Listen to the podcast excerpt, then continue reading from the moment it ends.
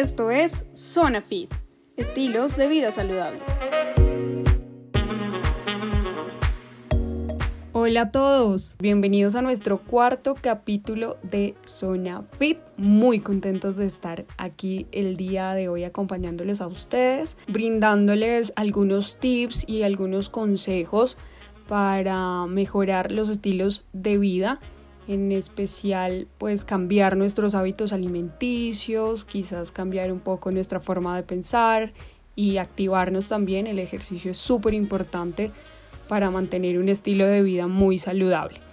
Tuvimos una pequeña pausa el viernes pasado, pero lo que queríamos era organizar un poco más nuestro programa, es decir, vamos a estar con varios invitados, cada capítulo va a ser con un invitado diferente, hablando de temas diferentes, como lo había mencionado en nuestras redes sociales. Queremos ser un canal de motivación para estar mucho mejor, mucho más saludables, muchos más activos, a pesar de todo lo que está pasando ahora en el mundo. Entonces, pues vamos a tener diferentes temáticas, no solamente vamos a hablar de ejercicio, vamos a hablar de alimentación, vamos a hablar de la salud mental, vamos a hablar del amor propio, en fin, muchísimos temas que espero eh, les interese y pues sigan conectados con nosotros. Y bueno, después de todo esto, de toda esta introducción, quiero presentarles a nuestro invitado de hoy. Él es Raúl Castro. Él es entrenador fitness con varios seminarios y cursos en nutrición, prescripción del ejercicio, entrenamiento funcional, musculación, entre otros. Super pilo, nuestro invitado de hoy. Además de esto cuenta con más de 15 años de experiencia en el área fitness. Otra cosa muy interesante es que es competidor de físico-culturismo y por último, es cofundador de Vital Fit, un excelente proyecto que también busca mejorar los estilos de vida, así que les estaremos ampliando sobre Vital Fit más adelante. Por ahora le damos la bienvenida a nuestro invitado Raúl Castro. Muchas gracias por acompañarnos el día de hoy en nuestro cuarto capítulo y pues esperamos esta sea una muy buena experiencia compartir todos tus conocimientos a través de Zona Fit. Un saludo para todos los que nos escuchan, para todos los seguidores de Zona Fit y sus plataformas aliadas. Eh, Joana, muchas gracias por la invitación, gracias por este espacio. Es un gran placer para Vital Fit y para mí personalmente eh, tener la oportunidad de transmitir esta información, compartir algo de nuestros conocimientos y esperamos que podamos contribuir de alguna manera a mejorar la calidad de vida de las personas.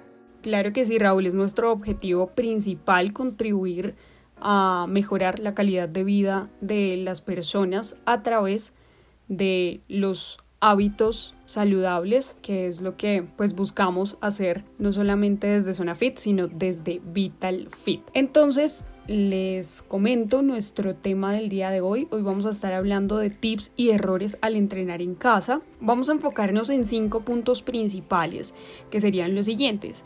El calentamiento, la respiración, la técnica, los ejercicios con peso y el estiramiento. Es decir, vamos a desglosar un poco más algunos tips para mejorar estos cinco puntos y algunos errores que cometemos en estos mismos cinco puntos. Sin más preámbulos, entonces vamos a comenzar con la parte del calentamiento. Raúl, ¿por qué es tan importante calentar? Muy bien, claro. Eh, básicamente hay dos razones por las cuales es importante realizar un adecuado calentamiento. La primera razón es que nuestro cuerpo necesita prepararse para la actividad que va a realizar. Todos nuestros eh, sistemas deben generar una adaptación previa a una eh, actividad física más intensa que vendrá posteriormente. Y la segunda razón es para evitar lesiones. Esta es una consecuencia de la razón anterior. Si nuestros sistemas están bien preparados, hablo de nuestros sistemas eh, sistema articular, sistema cardiovascular, cardiorrespiratorio, en general todos nuestros sistemas, si ellos están eh, preparados para la actividad física más intensa, eh, se disminuye bastante el riesgo de lesiones, el riesgo de ocasionar algún daño, alguna eh, contractura muscular o algún desgarro, ese tipo de cosas que pueden suceder si no se hace un adecuado calentamiento. Perfecto, entonces es bastante importante el calentamiento previo a nuestra rutina de ejercicios normal. Como lo mencionó Raúl, hay efectos secundarios, entonces me gustaría saber qué sucede cuando el calentamiento no se hace. El hecho de no llevar un protocolo adecuado de calentamiento como parte inicial de la sesión de entrenamiento puede, como ya mencioné antes, aumentar el riesgo de lesiones se puede presentar cualquier tipo de lesión. Hay que tener en cuenta que mientras mejor preparado esté nuestro organismo para una sesión específica de entrenamiento, eh, ese riesgo de lesión más se va a reducir. Eh, otra cuestión que tener en cuenta es que de no realizar esta fase de calentamiento de forma adecuada, la sesión de entrenamiento como tal va a perder efectividad. Los estímulos que se apliquen en esa sesión de entrenamiento, si nuestro cuerpo no se ha dispuesto de la mejor manera posible, no va a ser tan efectiva como si hacemos bien esta fase de calentamiento. Bueno, interesante, es decir, que no solamente nos sirve para prevenir lesiones o para estar, digamos, acondicionados para hacer ejercicio, sino que también nos ayuda a lograr nuestros objetivos. Un buen calentamiento antes de ejercitarnos llega a ser muy importante a la hora de ver los resultados. Esto es bastante importante porque bueno, muchas veces no vemos como tal importancia en calentar, pero hoy estamos aprendiendo de que es demasiado importante. Raúl, ahora, ¿cómo sabemos que estamos haciendo un buen calentamiento o qué tips nos das el día de hoy para hacer un buen calentamiento? Eh, muy bien, un buen calentamiento debe estar orientado a llevar nuestros sistemas o nuestros diferentes órganos a estar lo mejor preparados posible para la actividad que vendrá a continuación. Una de las maneras de hacerlo puede ser eh, iniciando lógicamente de menos a más. Podemos iniciar realizando una movilidad articular muy básica. Podemos empezar a hacer determinados movimientos para cada una de nuestras articulaciones más importantes. Podemos empezar desde los tobillos haciendo círculos con los pies, flexión y extensión de rodillas, flexión y extensión de cadera, o rotación de cadera, rotación de hombros, eh, del cuello, de las muñecas. En general, se trata de movilizar eh, las diferentes articulaciones. Luego de eso, se puede pasar ya a generar una elevación de la temperatura corporal y una elevación de la frecuencia cardíaca. Eh, se puede hacer mediante ejercicios muy básicos como saltar la cuerda o realizar algún trote suave o en una bicicleta pedalear o en una elíptica. De esta manera, muchas funciones de nuestro cuerpo van a estar un poco más activas y así vamos a estar más predispuestos para eh, encaminarnos hacia la fase específica de la sesión de entrenamiento. También podemos realizar algunos estiramientos ya habiendo elevado la temperatura corporal. De igual manera se puede realizar el gesto de los ejercicios que vamos a realizar posteriormente con cargas o con autocarga, es decir, con peso corporal, o si vamos a trabajar con alguna sobrecarga externa, podemos realizar los gestos de esos movimientos para acercarnos lo más posible a la realización ya un poco más intensa de los mismos. Bueno, ya tenemos una muy buena base para comenzar nuestros calentamientos. Esta explicación estuvo muy chévere porque generalmente lo que hacemos o lo que yo hago al calentar muchas veces, no siempre, es estirar brazos, estirar piernas, estirar cuello y ya, estuvo el calentamiento y pues muchas veces caemos como en ese punto de no hacerlo muy bien. Por eso quiero, Raúl, que nos comentes, nos guíes un poco mejor y mencionemos los errores que podemos cometer a la hora de hacer el calentamiento. Bien, eh, uno de los errores más comunes que se cometen eh, por la generalidad de las personas que hacen actividad física es no calentar o calentar muy poco. Desafortunadamente eh, se ve con mucha frecuencia el hecho de que las personas simplemente empiezan la sesión, ya la parte efectiva de la sesión, los ejercicios como tal que están eh, establecidos para, para ese día en particular, para esa sesión, sin haber hecho un previo calentamiento, una previa preparación del organismo. es, es muy frecuente ver esto incluso en personas ya un poco avanzadas o que tienen ya cierto recorrido en, este, en este campo y pues eso puede llevarnos a las consecuencias ya mencionadas con, anterioridad. Sin embargo, todo, todo depende de los objetivos de cada quien. Hay quienes, de acuerdo a su experiencia, eh, requieren eh, un calentamiento mm, menos específico, menos intenso que otros. Depende si alguien es principiante o es avanzado o es intermedio. En el entrenamiento la mayoría de las cosas obedecen a un principio que se llama principio de individualidad.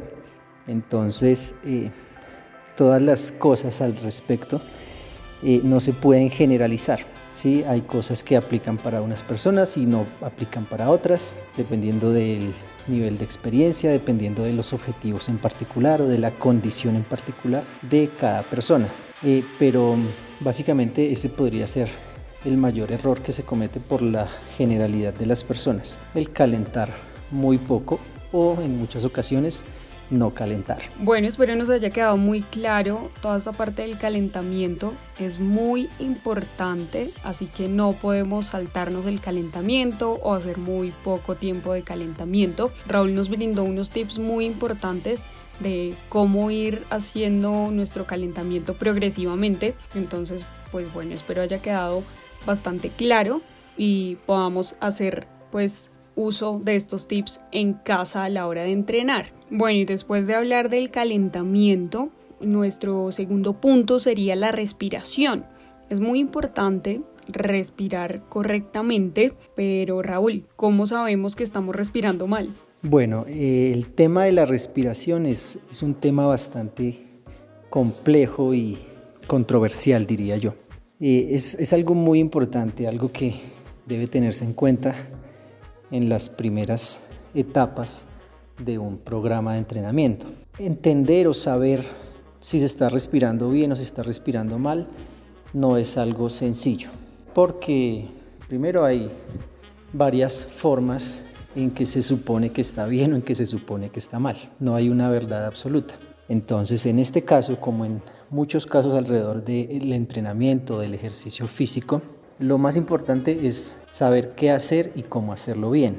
Hoy en día desafortunadamente es muy fácil encontrar en las redes sociales, por ejemplo, sesiones o rutinas de entrenamiento que no siempre se realizan de la manera más adecuada o no eh, establecen un proceso lo más adecuado posible. Y pues sobre todo que no son individualizadas, no están dirigidas a una persona en particular con unas características en particular y unos objetivos en particular, sino que son muy generales. Esto, por ejemplo, impide que una persona eh, llegue a tener como este conocimiento, esta certeza de si está bien, eh, bien hecho el proceso que está llevando, la manera en que está haciendo las cosas. Y, con el tema de la respiración es, es mucho más complejo, ¿sí? Pero pues básicamente una forma de, de identificar si se está haciendo un buen proceso de respiración o no es, digamos, hay métodos muy subjetivos, podrían ser, como por ejemplo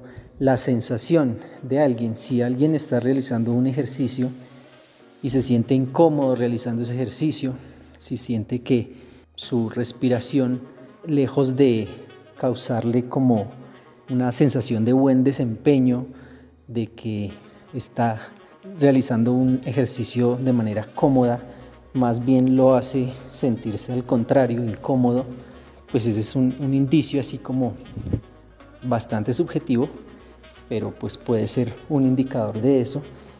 Eh, otro indicador puede ser el hecho de sentirse mareado durante o después de hacer algún movimiento en particular.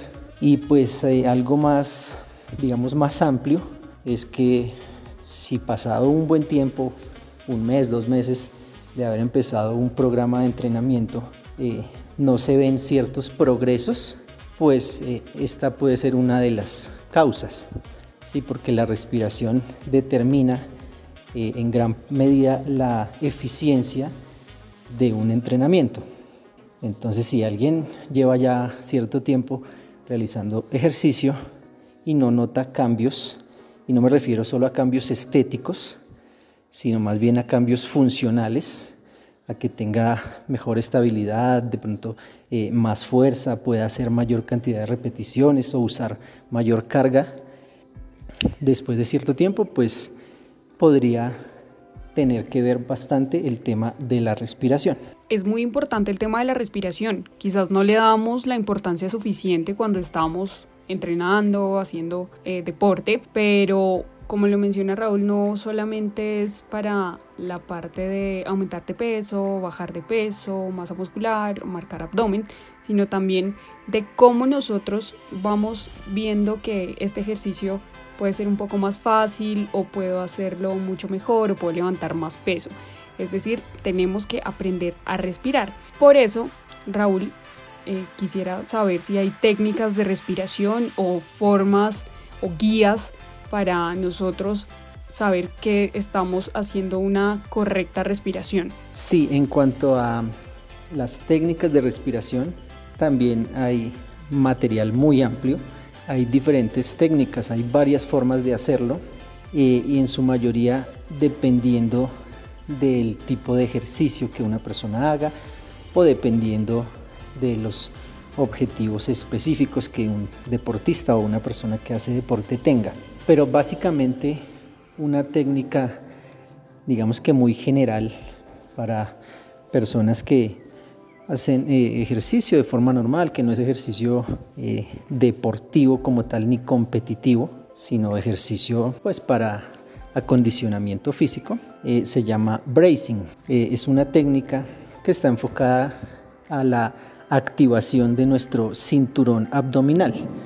En la zona media de nuestro cuerpo tenemos los músculos abdominales, internos, externos, los músculos oblicuos y los músculos de la zona lumbar, de la parte posterior eh, de nuestra zona media. Cuando realizamos cualquier ejercicio que implique levantar cargas, hacer fuerza, así sea nuestra propia carga corporal, nuestro peso corporal, lo ideal es realizar una activación de esas zonas, de ese, de ese cinturón abdominal, ya que esto permite que se genere una mayor transferencia, una mejor transferencia de las fuerzas que aplicamos. Y por otro lado, da estabilidad a nuestra columna vertebral, que es algo determinante pues para realizar ejercicios adecuadamente, para levantar cargas, en el caso de que se levanten ya cargas externas, y para proteger nuestra columna vertebral de posibles lesiones. Entonces, digamos que esta es una técnica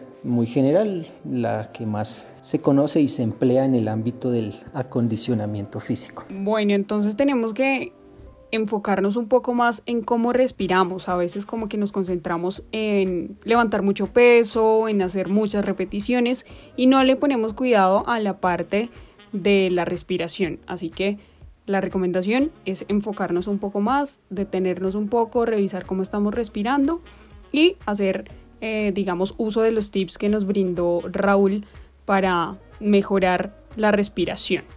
Luego de la respiración viene un tema o un punto muy importante que es la técnica.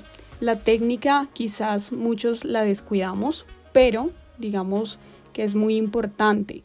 ¿Cómo identifico que mi técnica no es correcta o que estoy haciendo de manera correcta mi técnica. Muy bien, el tema de la técnica. La técnica es un tema sumamente importante. Bueno, hay que destacar y tener claro que lo ideal cuando una persona pretende empezar a realizar algún ejercicio físico, algún entrenamiento físico, esto debe hacerse de la mano o debe estar obedeciendo un programa de entrenamiento como tal. Y dentro de ese programa de entrenamiento además de muchos factores que debe, deben considerarse en ese programa, está el tema de una correcta ejecución de los ejercicios, que es el tema de la técnica. Este tema es determinante en un adecuado o en un correcto programa, en un proceso de ejercicios o proceso de entrenamiento. Entonces, pues básicamente la respuesta a esta pregunta es que la forma de realizar, de ejecutar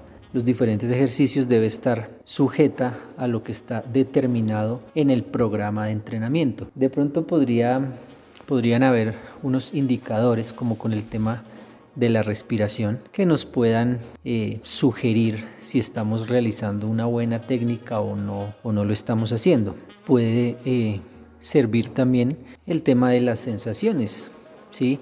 Cuando uno está en un programa de acondicionamiento físico, en un programa que no está orientado hacia el ámbito deportivo o competitivo, sino más hacia el ámbito del acondicionamiento y la salud, la mayoría de, las actividades que realizamos deben tomar en cuenta, digamos, nuestras condiciones anatómicas. Las posturas y las ejecuciones de los movimientos deben eh, ceñirse de alguna forma al funcionamiento natural de nuestro cuerpo. Entonces, si tenemos en cuenta esto, cuando nosotros ejecutamos determinados ejercicios, debemos sentirnos bien eh, ejecutándolos, sentirnos cómodos y no experimentar molestias o incomodidades porque precisamente eso puede ser indicador de que no estamos ejecutando o no estamos aplicando una buena técnica. Y también eh, está el tema de los resultados.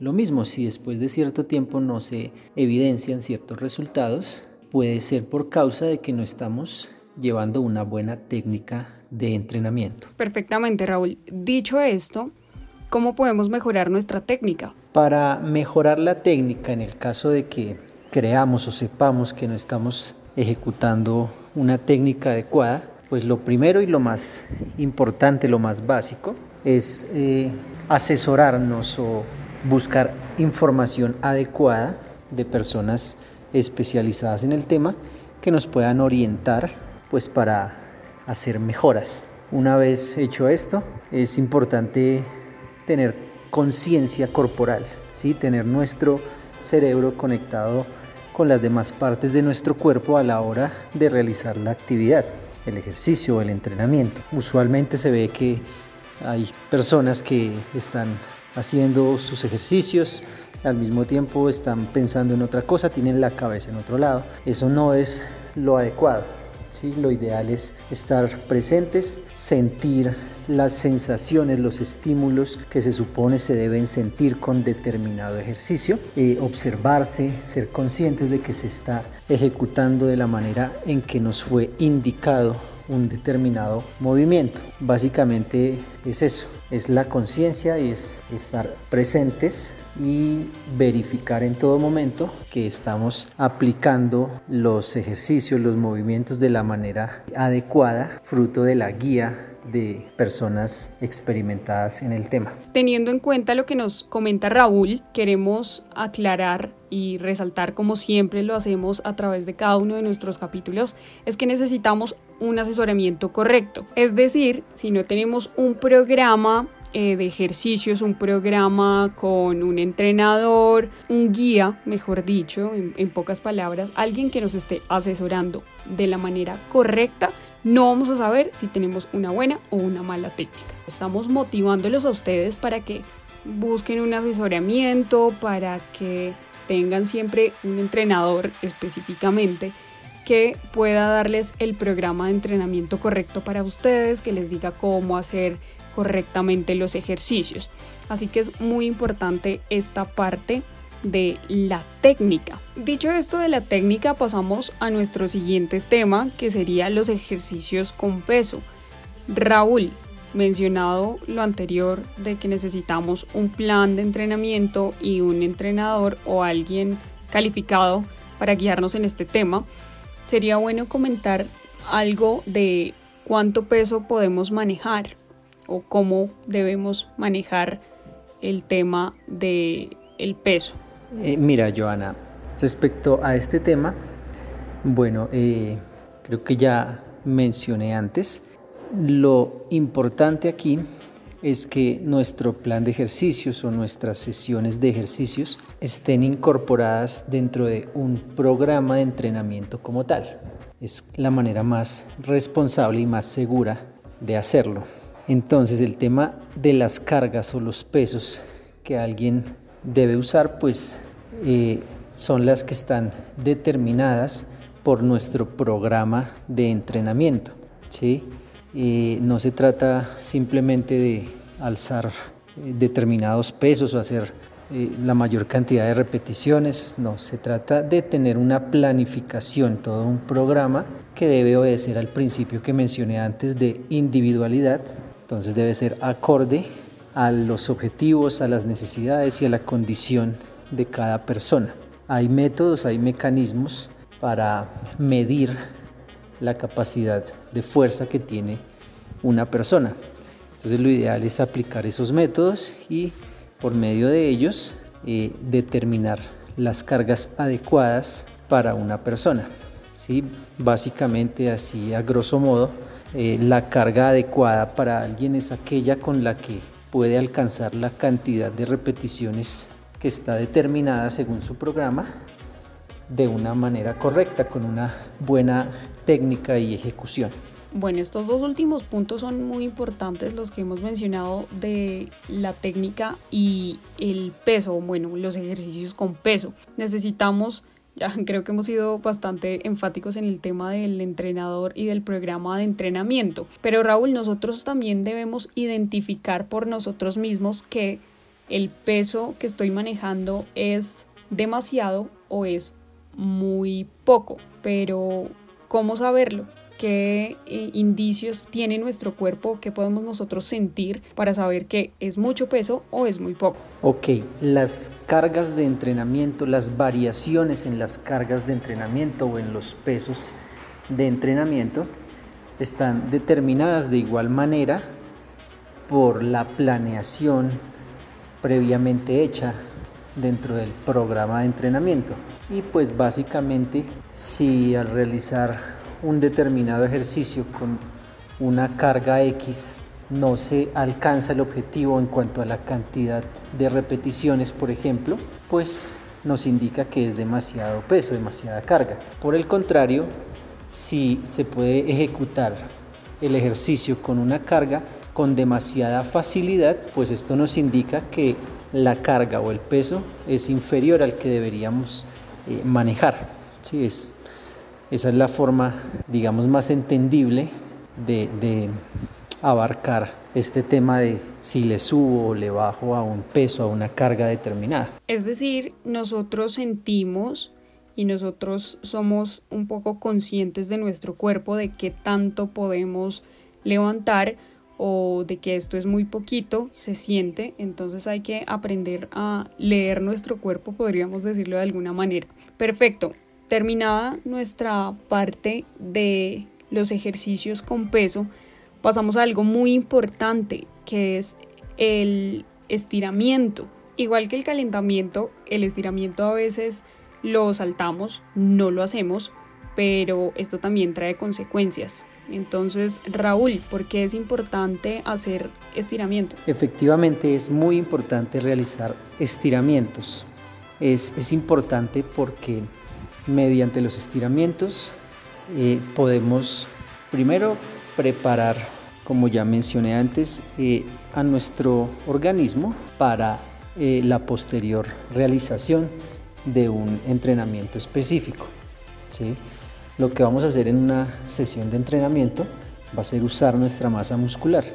Los estiramientos afectan directamente a las fibras musculares entonces al hacer estiramientos vamos a prepararlas para los estímulos posteriores. De la misma forma los estiramientos contribuyen a que se den ciertos procesos de oxigenación, de circulación de sangre, nutrientes y de eliminación de desechos de nuestro organismo. Nos queda claro entonces que los estiramientos y el calentamiento van un poco de la mano en cuanto a la preparación pues para nuestro entrenamiento. Entonces, Raúl, a partir de esto, ¿cuáles serían las causas negativas obviamente de no hacer un estiramiento. Bueno, cuando no se hacen estiramientos, bien, en la parte inicial de una sesión de entrenamiento puede no hacerse, pueden omitirse dependiendo el caso, dependiendo los objetivos, el tipo de entrenamiento, en fin. Siempre y cuando se haga un buen calentamiento general, pueden no hacerse estiramientos. En la fase final de una sesión sí es muy importante realizar unos buenos estiramientos, ¿sí? ya que como dije eh, son parte de, de, una actividad que se llama vuelta a la calma. ¿sí? Los músculos después de haber trabajado necesitan relajarse, volver a elongarse y necesitan darse ciertos procesos que se dan gracias a los estiramientos. De no hacer los estiramientos, pues hay varias consecuencias. Puede haber tensión muscular por demasiado tiempo, por periodos de tiempo prolongados, molestias musculares, dolores en diferentes zonas. Puede generarse eh, bastante dolor después de hacer ejercicio y pues pueden no darse los procesos mencionados, que son procesos que dentro de un marco global contribuyen a que la efectividad del entrenamiento y del programa de entrenamiento como tal eh, se lleve a cabo. Lo, más adecuado es que todos los factores contribuyan a lograr nuestros resultados. Si no se hacen estiramientos, van a haber procesos que no van a estar dándose y no van a estar contribuyendo con nuestros objetivos. Bueno, dicho esto, entonces es muy importante el, estiramiento y precisamente Raúl, eh, sin querer queriendo, respondió algo antes de, preguntarlo y, bueno, es si el calentamiento se hace preferiblemente al iniciar, al finalizar o si se hace en, ambas partes. Y pues eh, nos, nos respondió muy bien, de hecho, pero entonces ahora hablemos un poco de cómo hacer un buen estiramiento. Eh, sí, claro. El objetivo básicamente de los estiramientos es ampliar o por lo menos mantener nuestros rangos de movimiento. ¿sí? Eh, la cualidad de la flexibilidad es la que en mayor medida y más rápido se va perdiendo con el paso del tiempo. Cuando somos bebés o somos niños pequeños, somos muy flexibles. Y a medida que vamos creciendo, cada vez vamos siendo menos flexibles.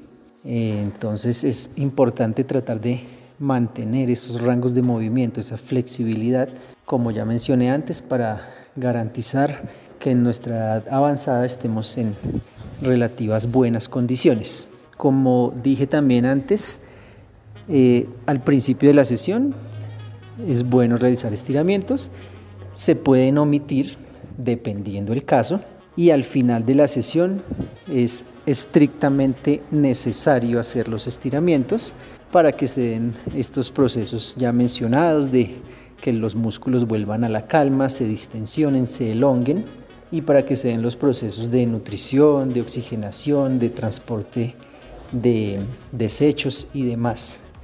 Entonces está bien antes y está bien después. Muchísimas gracias Raúl. Realmente el programa de hoy fue bastante interesante. Realmente no ponemos cuidado de muchas de las cosas que mencionamos hoy como el calentamiento, el estiramiento, el tener un programa adecuado de entrenamiento, el contar con un entrenador o con una persona idónea para guiar nuestro proceso.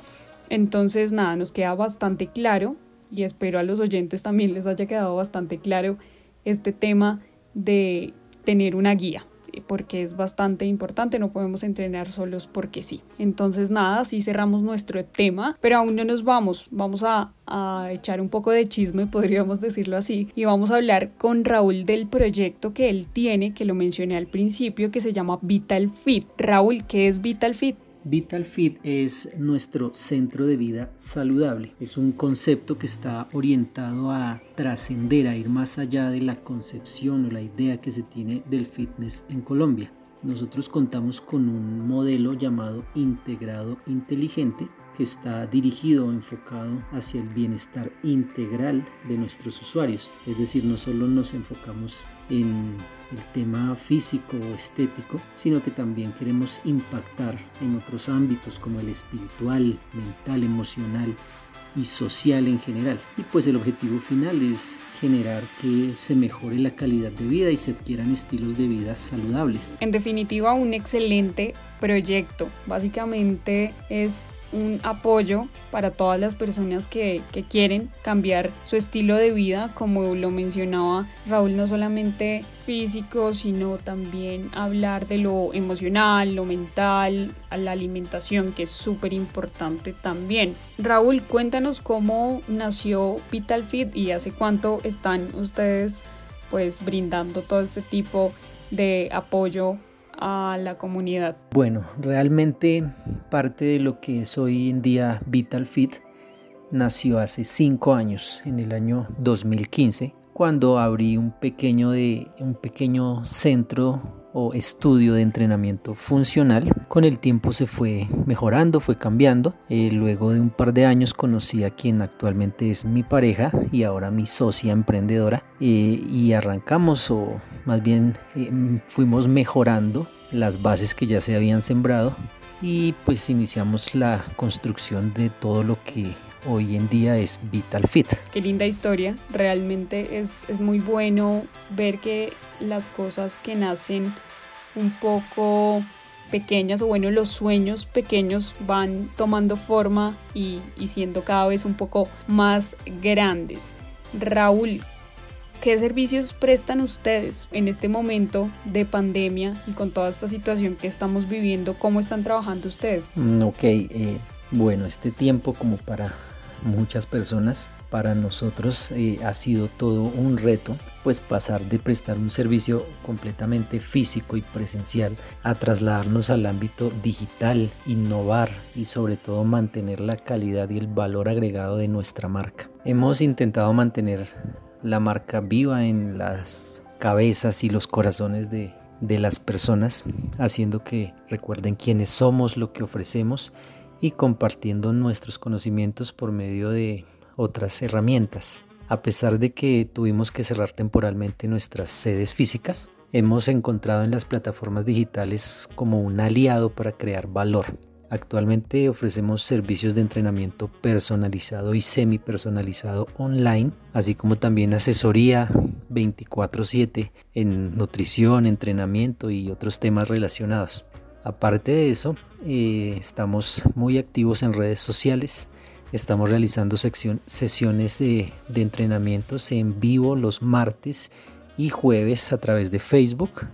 Constantemente subimos tips y videos de entrenamiento y rutinas a Instagram. Hace poco creamos también nuestro canal en YouTube que ya cuenta con cerca de 500 suscriptores. Em, en todos nuestros en todas nuestras redes o canales nos pueden encontrar como Vital Fit Colombia. Allí podrán encontrar muy buen contenido para que mejoren su estilo de vida y le saquen provecho a estas eh, nuevas circunstancias a, a esta cuarentena, ¿no? Muy bien, muy, muy buena la labor que realizan desde Vital Fit. Sin duda, las redes sociales en este tiempo han ayudado muchísimo a darnos a conocer como emprendedores. Entonces, pues, muy chévere esta labor que está haciendo Vital Fit. Muy contenta de haberlos tenido el día de hoy aquí con nosotros. Raúl, muchísimas gracias por todo. Realmente fue un programa muy importante para las personas que están entrenando desde casa quizás solas. Entonces es como una motivación más para que busquen ayuda, busquen un entrenador, una persona que pueda guiarlos un poco más a la hora de hacer ejercicio. Raúl, muchísimas gracias. Eh, me gustaría pues que nuevamente menciones las redes sociales de Vital Fit, las personales, las que quieras para que la gente pueda comunicarse y quizás llegar a, entrenar con Vital Fit. Bueno, se nos acabó el tiempo desafortunadamente. Me despido de toda la audiencia, de todas las personas que han estado pendientes de los diferentes capítulos que ofrece este importante medio como es Zona Fit.